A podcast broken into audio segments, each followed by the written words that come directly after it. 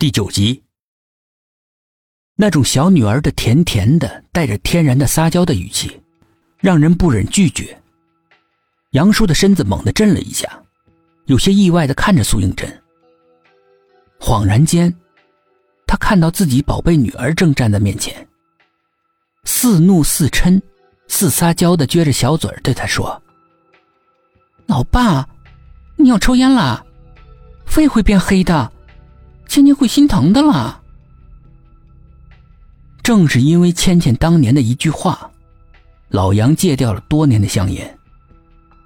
可是现在再也听不到芊芊那撒娇的语气了，不禁悲从中来，泪水盈满了眼眶。薛品涵见他神色萎靡，杨叔，你要不要再请一段时间的假？不用了。在家里面更容易胡思乱想，有事儿做，反而心情会好些。薛品涵微微的点了点头。准备一下，我们现在去市政府大楼。啊，不是有要案吗？去那儿干什么？难道那里出了灵异案？董一奇惊讶的问。可薛品涵并不回答，走了出去。其实他是知道原因的。只是想到了市政府，会有市领导直接对他们说的，自己又何必费那个口舌呢？接待他们的是在电视里面常见的某官员，除了薛品涵，另外的四个人颇感意外。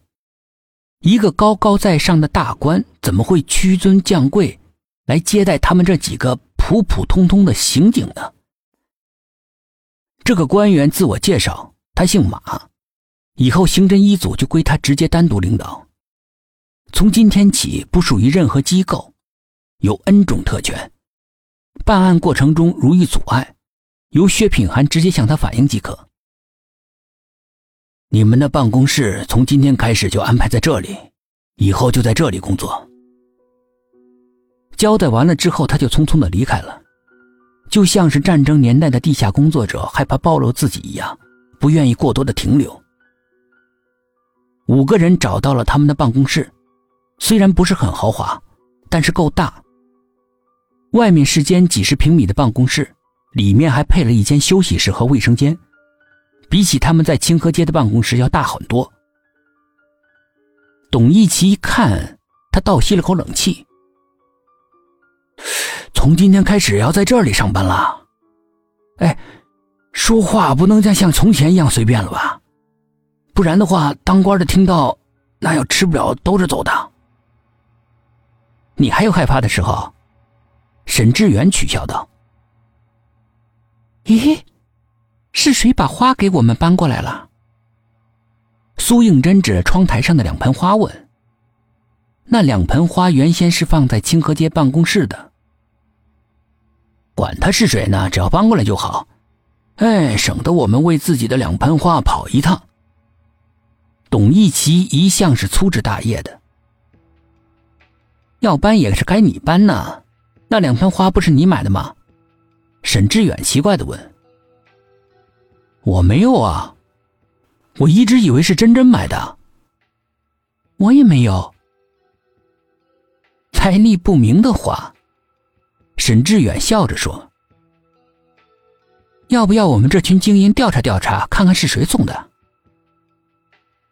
可能是所里美化环境，要保洁阿姨放的，这也值得大惊小怪的。薛品涵打断了他们。这个案子发生在浙江某大学里，这个大学比较悠久，建于解放之前，所以呢传闻也很多。我刚刚上网查了一下，有几个特别的传言。一个是战争年代曾经发生过一次轰动一时的师生失踪案。整个班上连老师四十四个人一夜之间全都不见了。有传言是被日本人活捉去了，做了生化试验。又有传言说，那个班的老师是个爱国人士，鼓动他们的学生啊和他一起去抗战了。八十年代又发生了一起地下室做解剖实验的师生，全部都因为通风不好、煤气中毒身亡。怎么？做解剖要用到煤气吗？苏应真奇怪的问。那倒不是，是食堂的煤气管道从那儿经过。这谁设计的？这么不合理，隐患这么明显，就没有一个人注意到？董一奇也非常的不能理解。